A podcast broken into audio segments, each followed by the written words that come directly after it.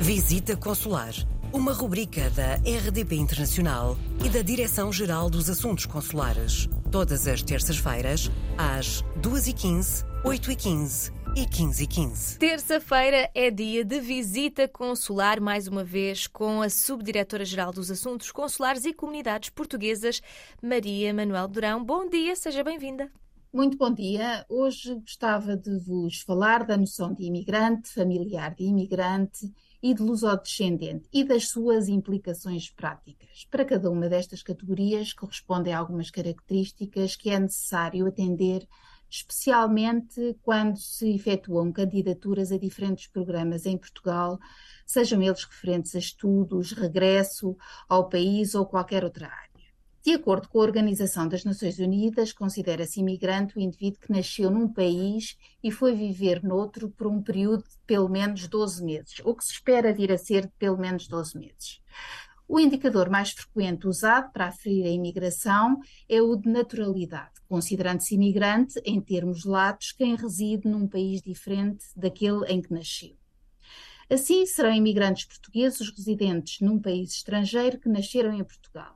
Esta noção é importante, considerando ainda que deve ter-se em atenção as especificidades do, conce do conceito em diferentes contextos. Recordo, por exemplo, para a candidatura ao programa Regressar, de, que já abordámos várias vezes nesta rúbrica, é necessário que os cidadãos portugueses tenham saído de Portugal há pelo menos três anos em relação à data de início da atividade laboral objeto da sua candidatura. O mesmo acontece quando pensamos no conceito familiar de imigrante.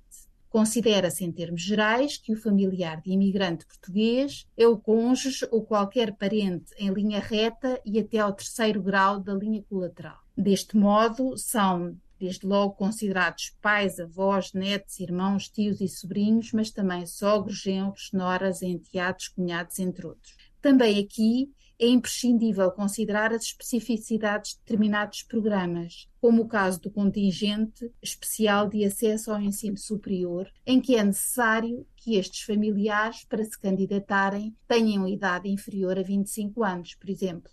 E no caso dos lusodescendentes, quais as especificidades a terem atenção? Eh, é considerado lusodescendente o cidadão que tenha residido durante pelo menos dois anos com caráter permanente em país estrangeiro, com pelo menos um ascendente de nacionalidade portuguesa originária até ao segundo grau na linha reta e que não tenha perdido essa nacionalidade. É ainda necessário o cidadão declarar que quer ser português e possuir laços de efetiva ligação à comunidade nacional com as características indicadas na lei da nacionalidade. É muito importante que sejam verificadas as condições concretas para cada situação, avaliando o cumprimento das situações, das condições, consoante o contexto uh, apresentado. E era isto que, que, que, para o qual queria especificamente alertar.